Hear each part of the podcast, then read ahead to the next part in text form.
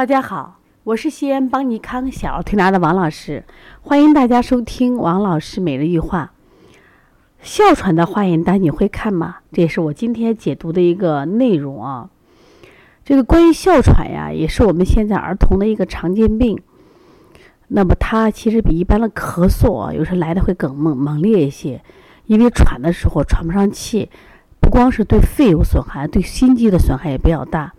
所以说，希望大家对这个病要重视。那这个病到底该怎么治，或者怎么样去看？通过这些化验单，我们了解一下这个发病的原因呢？呃，今天我举一个例子，大家看看啊。他这个检查这个单子还是比较多。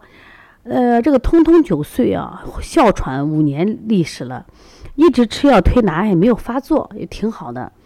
然后今年这个暑假呀，这个大姨呀带孩子去野营。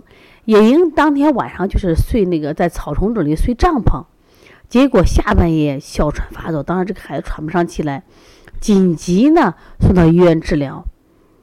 那么恢复期以后呢，妈妈还是坚持来推拿保健，家长带来了当时所有的检查单，包括血常规检测、呼出气一氧化氮检测、通气震荡报告检测、过敏原检测等等。那我们现在一个一个来看一下啊。首先，我们先看一下这个血常规检测。血常规检测呢，你看我们看它的比例啊，它这里有个值特别高，就是嗜酸粒细胞的百分比和嗜酸粒这个细胞这个数。当然，它嗜碱也高，因为有其实嗜碱和嗜嗜酸呀，我们在前面都讲过，它主要是就体验了小孩过敏。说它这个值高的话，一般小孩那种湿疹呀、荨麻疹呀、哮喘发作。因为它这个值高多少呢？大家看一下，它合理值是零点五到五点零，但它高达出九，它的这个计数是呃合理是零到零点零六，它是零点零，哎，它的计数是零点零二到零点五二，它零点七五，你看明显的不管是百分比还就是都是非常高啊。所以说从这个来分析，这个案例中的血常规化验单是白细胞、中性粒细胞、淋巴细胞数目都正常。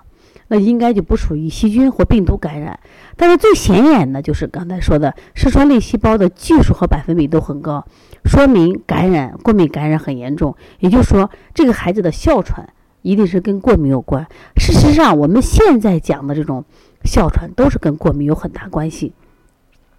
既然通过这个值我们查出过敏，他肯定要做另外一个检查，就叫过敏原检查。这也是我现在非常提倡大家检查的一个呃检查单。因为很多小孩现在因为长期吃肉吃鱼啊，身体虚弱，所以他过敏的东西很多。那么这个过敏呢，咱查一下，他第一个过敏的就看总值，总 IgE 大约二百，这个二百就相当高的一个过敏体质了。就是我们原来分享过，有的小孩是大于一百，那都属于较高了。大于二百，不用说他超过敏的一个人，而且它里面有两个值，一个是呼呼尘螨。正常二点六到二点七，这个好像也还不太明显。关键是一个矮臀草，那个还有艾蒿，还有绿草，还有藜草。哎呀，它相当高，正常是六点零，它大于一百。这里边啊有个蒿啊，我想说的是啥？就是我们说的这个，好多小孩对艾过敏，因为我们临床中心的很多人喜欢用艾草给他艾灸一下啊。但是你要防止这个孩子过敏不过敏，如果过敏的就不能使使用啊。就他实际上对这个草过敏，那你想想看，你还带孩子干嘛去了？睡草丛了，所以他总癌症一直大于二百，这是过敏非常严重的表现。其中他的矮臀草、蒿绿草过敏单项值高他一百，远远高出参考值六点零，护尘螨也高于参考值，这些都属于吸入式的过敏源。这些花的这些植物的花啊种子飘在空中。随着呼吸道吸入过敏的，虽然你睡在帐篷里边，你觉得挺严实的，但是这些花粉是无处不入啊。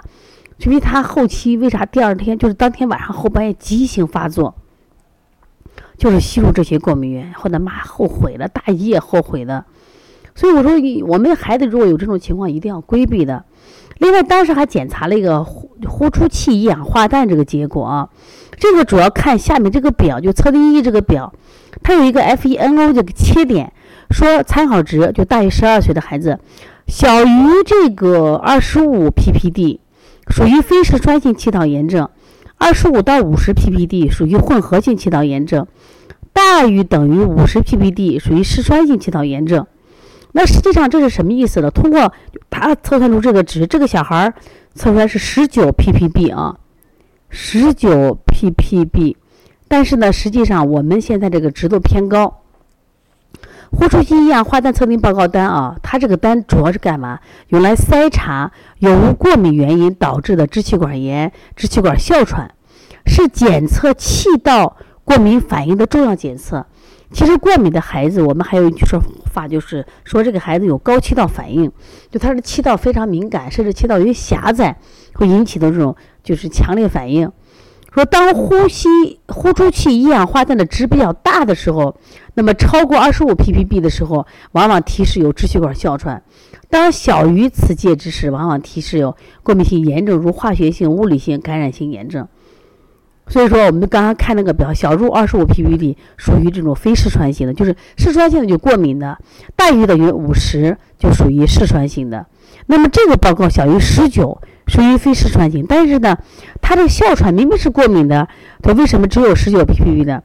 家长当时说这个孩子当时特别难受，不配合。再一个，这个值主要是考虑十二岁以上的这个孩子目前不够十二，所以说当时没有这样测定。实际上它应该也属于这种嗜酸性的。另外，当时还查了一个通气震荡检测报告，这个报告呢，当然这个图很复杂，我只建议大家看底下的结论，结论我们重新打了一遍。这个测完以后，他的肺通气功能测定大致正常，是算好的。然后有一个微微曲线测定，各流速均减低，提示小气道功能障碍。第三个气道阻力测定 R 五正常，RH 增加，这什么意思呢？实际上啊，小气道这个阻碍呀，它是指小于两毫米的气道出现障碍。所以说我为什么我们会出现喘，就因为在小气道里边，大家记住，小气道它它没有什么呀。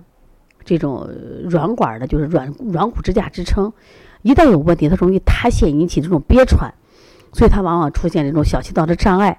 它本身就窄，就更容易出现这种障碍啊。它病理上，比如说一感染，它马上出现痉挛，就会出现这种情况，像喘息性的支气管炎、哮喘、肺气肿。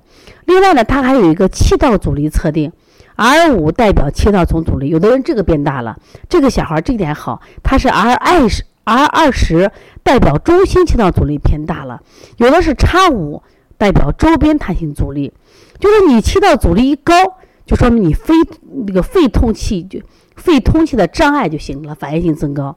如果都高的话，那孩子喘不上气来。说这个孩子为什么不是那么严重？是因为他只有 R 二十 R 二十这个地方中心气道阻力比较高，所以这种情况一高的话，就会诱发咳嗽气喘。所以这个分析呢，就是说本气道这个人，他就就就这个患儿就有了小气道的障碍，而二十增高，就引起了小气道的敏感，中心气道阻力大，引起了这种呼吸的障碍，这是他憋喘。这样你会看了，要不然每次拿个单子，我们就稀里糊涂不会看。像这种高敏的孩子，我们原来有个孩子，他就是走到洗衣店门口都会咳嗽，从这个客厅走到卧室都会咳嗽，这都属于小气道敏感。所以医生都会做检查，做呼出一氧化氮的检查，做这个通气震荡检查，而且严重的还会做那个支气管扩张试验的检查，这都是关于哮喘孩子要检查的。哮喘孩子都跟过敏有关，一定要去规避过敏源，空气的过敏和食物的过敏都是要规避的，这一点希望大家一定要注意啊。所以说，我们慢慢把这些单子都会看了以后，而且可以去建议家长去做相关检查，看看他是不是这种。小气道的障碍，或者是气道阻力有障碍，所以这样的我们在做推拿的时候，我们也有一些方法，我们可以降低他的高气道这种反应。比如说我们揉肩颈啊，我们可以比如说像他呼吸机的一些肌肉的放松啊，比如说我们像背部的肌肉放松啊，膻中肌肉的放松，搓摩斜肋都是可以放松他什么呀这种气道的压力。大家听懂了吗？如果大家有什么问题的话，可以直接拨打我的电话幺三五七幺九幺六四八九。另外呢，就是想买这本书啊，华严的这本书，可以加微信幺八零九二五四八八九零来购买。另外也可以啊，在这个邦尼康公众微信，我们有一个这个微店可以购买。如果在天猫店也是可以购买的。